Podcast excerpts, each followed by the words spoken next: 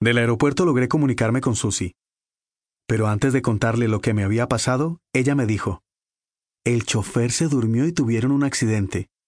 Una vez más, me quedé en shock. ¿Cómo ella sabía lo ocurrido si tan solo habían pasado unos minutos y yo estaba aún en otro país?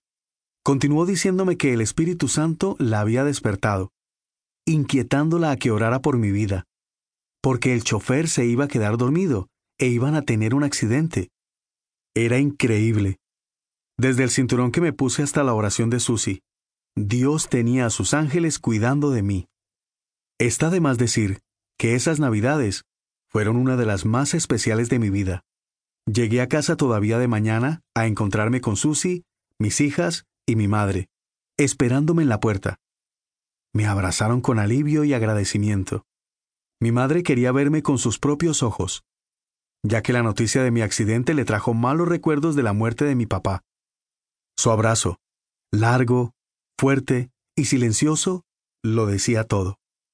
Ese día, sentado en la sala de mi casa viendo a mis hijas jugar felizmente, sin saber que pudieran haber perdido a su papá tan solo unas horas antes, como perdí yo el mío años atrás, me conmovió profundamente.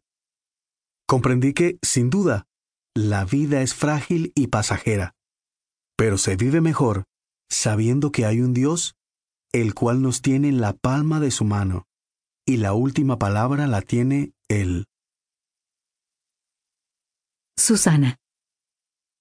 En todos nuestros viajes, hemos visto cómo la promesa de Dios para usarnos se ha manifestado. A veces, en forma clara y directa, y dentro de nuestros planes, y otras, totalmente como obra soberana de Dios, y por encima de nuestras mejores intenciones.